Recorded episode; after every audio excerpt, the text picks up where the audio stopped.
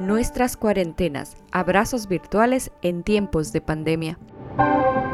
Este podcast es una serie de conversaciones, chats, entrevistas, diálogo, donde nos conectamos virtualmente contigo, con gente de diferentes partes del mundo, para conocer cómo ven las acciones de los gobiernos de sus países y cómo las personas viven personalmente estos tiempos donde la pandemia del COVID-19 se ha apoderado del mundo. En este episodio hablamos con Albano Díaz desde la Ciudad de México y nos cuenta su cuarentena. Albano, ¿qué tal? ¿Cómo estás? Hola Silvia, muy bien, muy tranquilo. Eh, podría decir que contento, creo, pero bien, bien, bien, sin, problemas aquí, resguardado en casa para no arriesgarme. ¿Ustedes cómo están? Muy bien, gracias. Eh, bueno, eh, estamos hablando contigo, Albano. Preséntate, tú estás en México, cuéntanos un poquito de ti. Bueno, pues soy Albano Díaz, este, colaboro contigo, Silvia, y con parte del equipo también para Radio Latina. Y pues soy mexicano, vivo aquí en la Ciudad de México, ya tengo aproximadamente 10 meses que regresé ya de Dublín. Este, y pues nada, eh, viviendo aquí el calor de la ciudad y, toda esta situación del coronavirus. Y bueno, ¿qué más te platico? Exacto. Bueno, y ahora como se ha puesto de tan, eh, tan de moda el tema del coronavirus, bueno, desafortunadamente, y también las cuarentenas, las cuarentenas, o sea, el hecho de quedarse en casa. Cuéntanos, ¿cuáles son las medidas que se han tomado, por ejemplo, en México? Tú estás allí, ¿qué es lo que está sucediendo allá? Sí, muy rápido, muy cortita.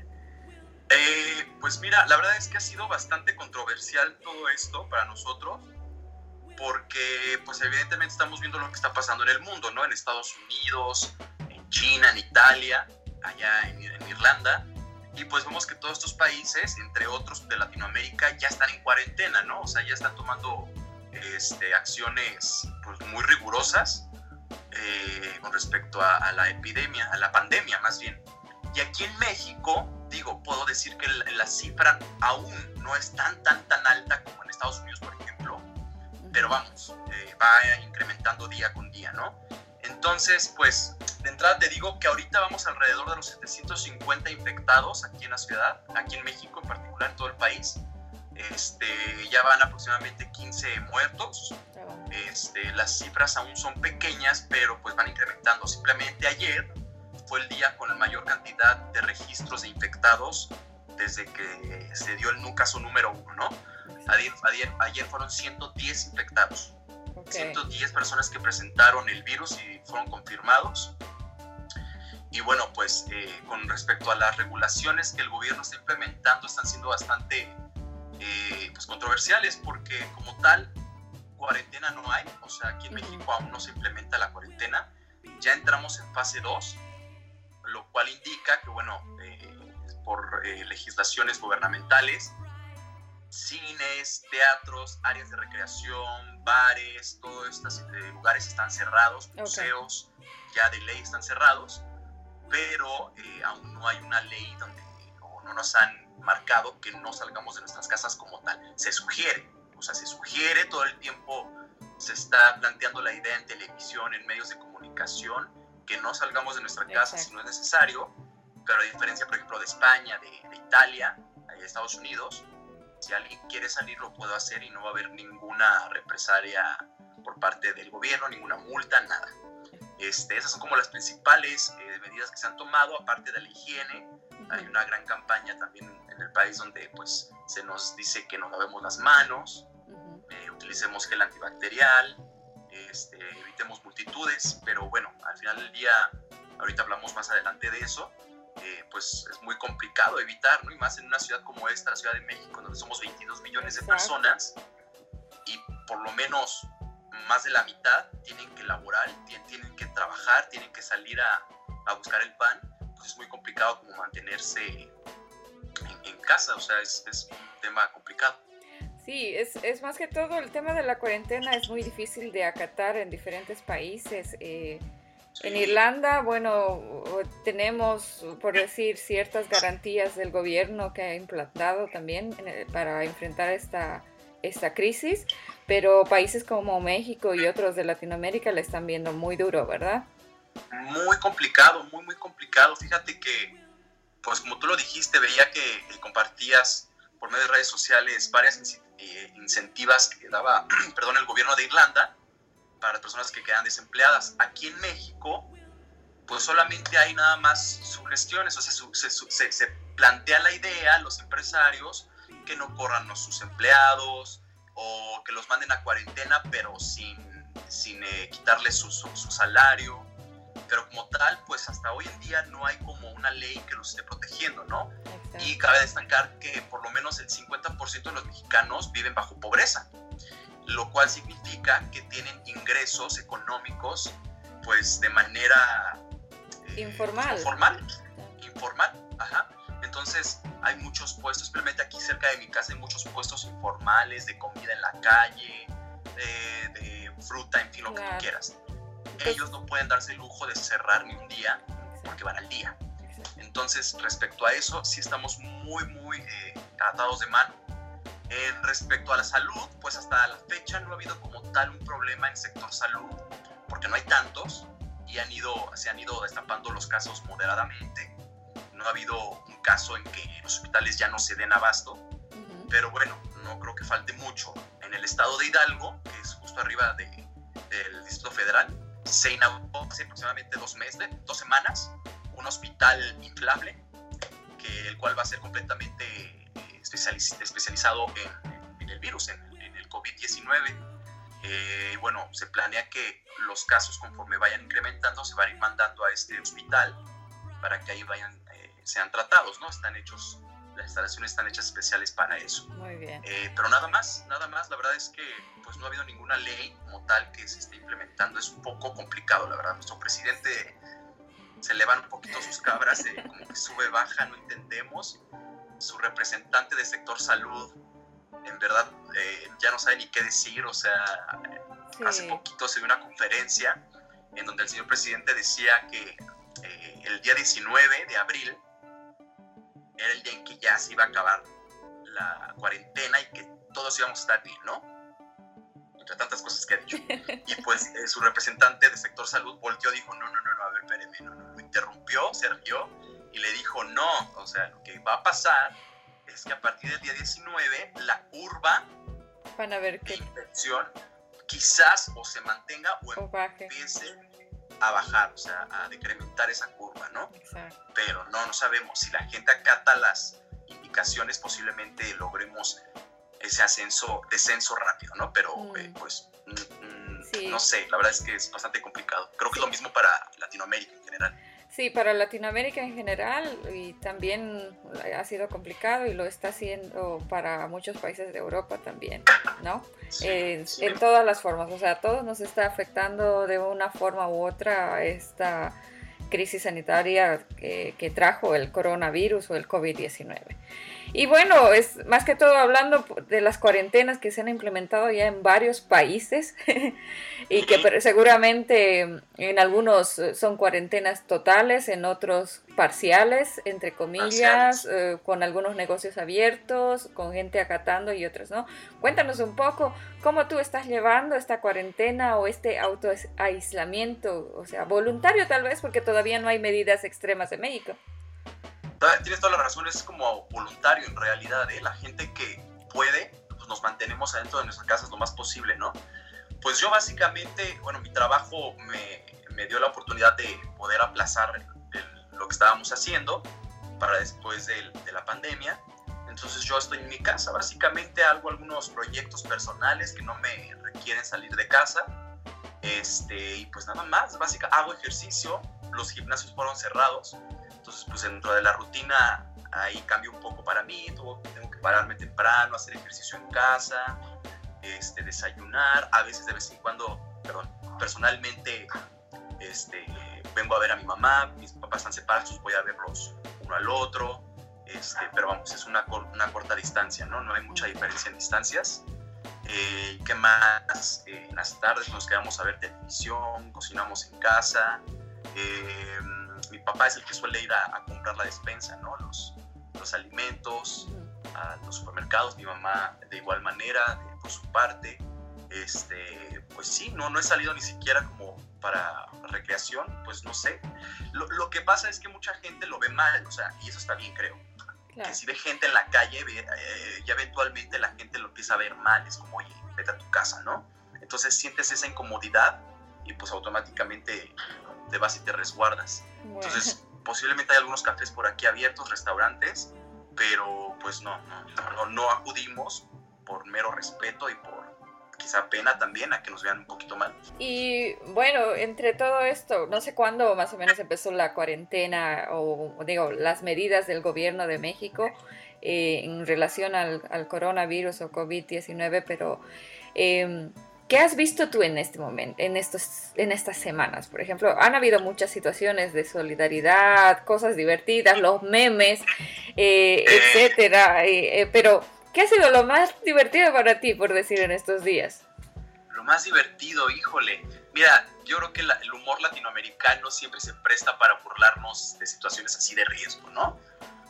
Hablo en particular de México, hemos pasado por un montón de cosas, guerras, eh, terremotos, igual pandemias anteriormente, asesinatos, que realmente un virus como este sí nos mantiene un poquito eh, tensos, pero bromas hay, o sea, memes hay un montón, este, no sé, creo que los becanos lo están manteniendo bastante relajado, más de lo que debiéramos. Situaciones graciosas, pues, ¿qué serán? Este, pues no sé, no sé, los conciertos, todos los conciertos se han, se han apagado, la verdad es que no hay conciertos, evidentemente. Justo, ah, fíjate, esto fue algo curioso. ¿Recuerdas que fue este movimiento este, de los derechos de la mujer y, empoderamiento, pues fue literal un día antes, un día domingo fue la marcha aquí en México, el lunes fue el paro nacional de las mujeres y el martes fue cuando el gobierno empezó ya a implementar este, estas regulaciones para mantener mm, este... Dato curioso, sí, la verdad. Entonces fue muy curioso porque aparte, digo, tristemente yo lo veo, pues todo el tema y todo el furor que se creó alrededor de este paro nacional de las mujeres pues se apagó, o sea, ya nadie está hablando de eso, absolutamente nadie, ¿eh? o sea, no pasó nada. ¿Qué otra cosa podría ser interesante? bueno, algo triste, que igual no es gracioso, pero es un poco triste, están habiendo muchos saqueos. Oh, no, en serio. Muchos saqueos, gente, eh, sobre todo aquí del Estado de México, están saqueando tiendas departamentales, tiendas de autoservicio, que bueno, eso no es, aparte de ser un saqueo, es un delito, están robando, están cometiendo, este, pues sí, eh, delitos. Pero ¿por qué?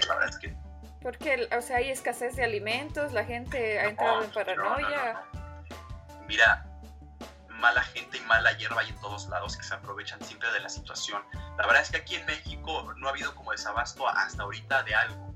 Este, los supermercados siguen teniendo alimentos, siguen teniendo todo lo necesario Hubo una época hace como dos semanas que sí hubo escasez, sobre todo de papel higiénico, creo que no nada más aquí todo el mundo, que no entendemos por qué. Sí, eso Igual es, para taparse la boca con papel, no sabemos.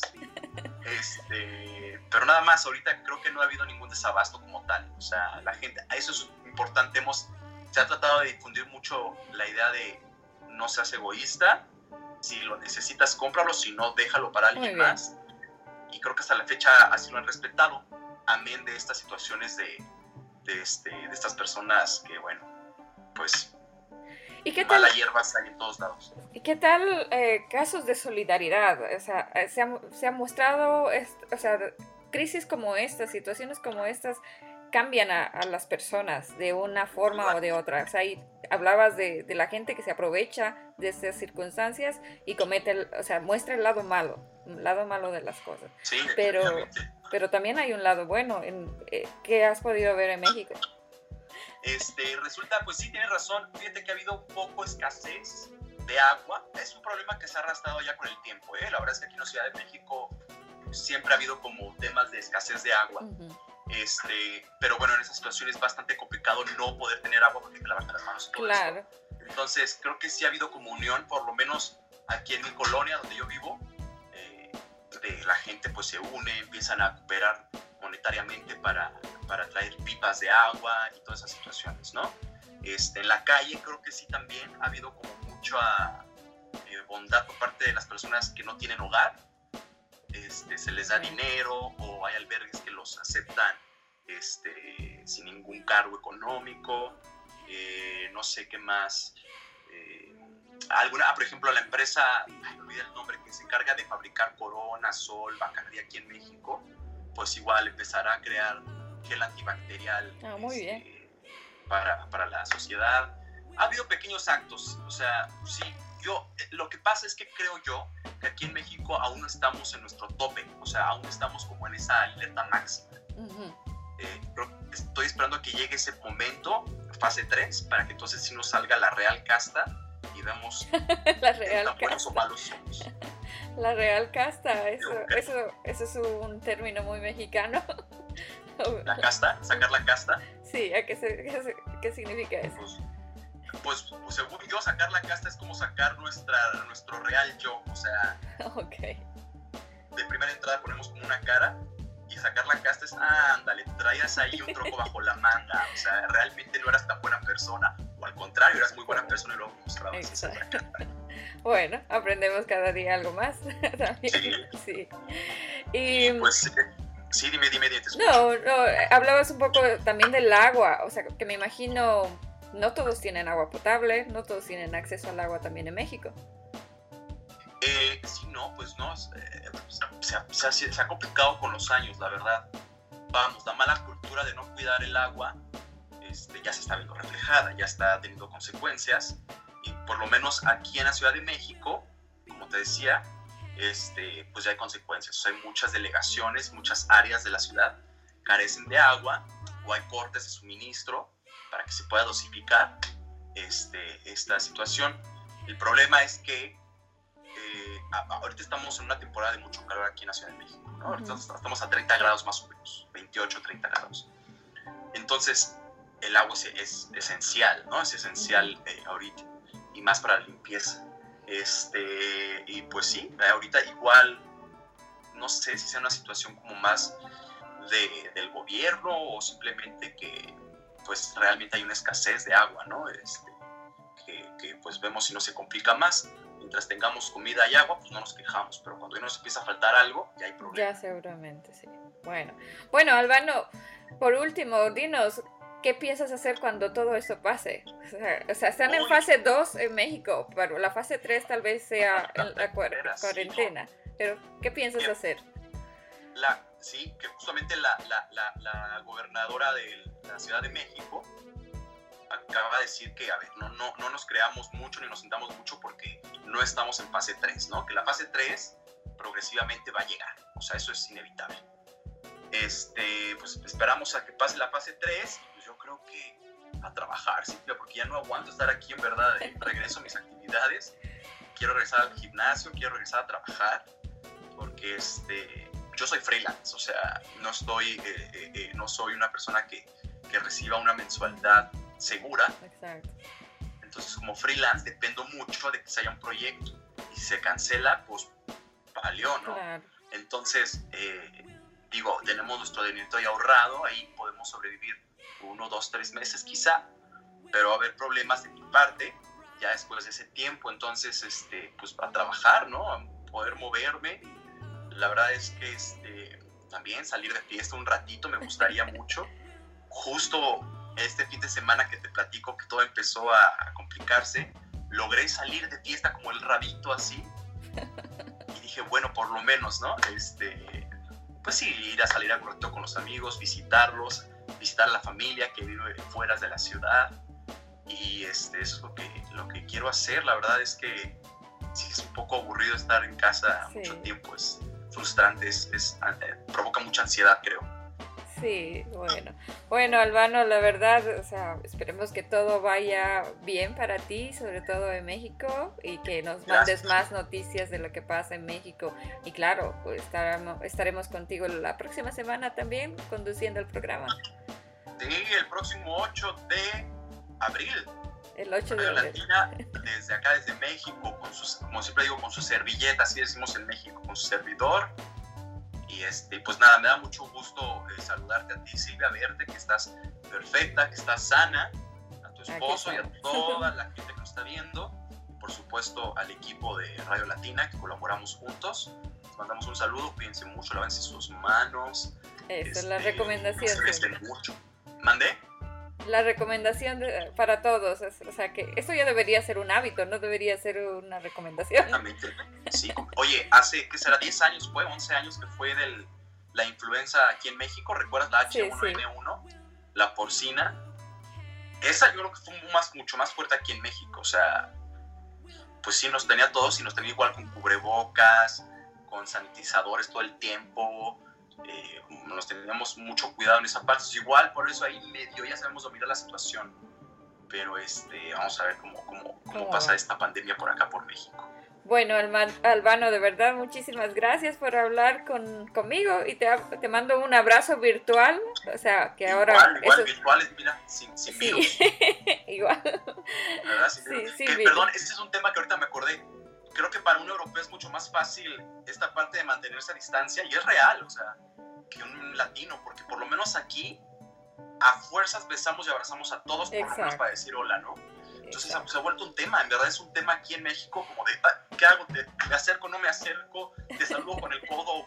¿Qué hacemos, no? Exacto, Latinoamérica se caracteriza por eso también, por, por ser muy afectuoso. O sea, las personas sí somos muy muy de saludarnos con la mano, abrazarnos, darnos un beso y todo. Entonces, esa es la parte que sí, muchos latinos, es la, parte que nos... Sabemos, no lo podemos evitar, ya viene como de instinto, mero instinto, mera reacción física de hacerlo. Exacto. Bueno, Albano, muchísimas gracias, de verdad. Eh, cuídate mucho y muchos saludos a la familia. Cuídense todos. Seguro, Silvia, nos estamos viendo. Cuídate mucho. Saludos a todos por allá. Nuestras cuarentenas. Abrazos virtuales en tiempos de pandemia.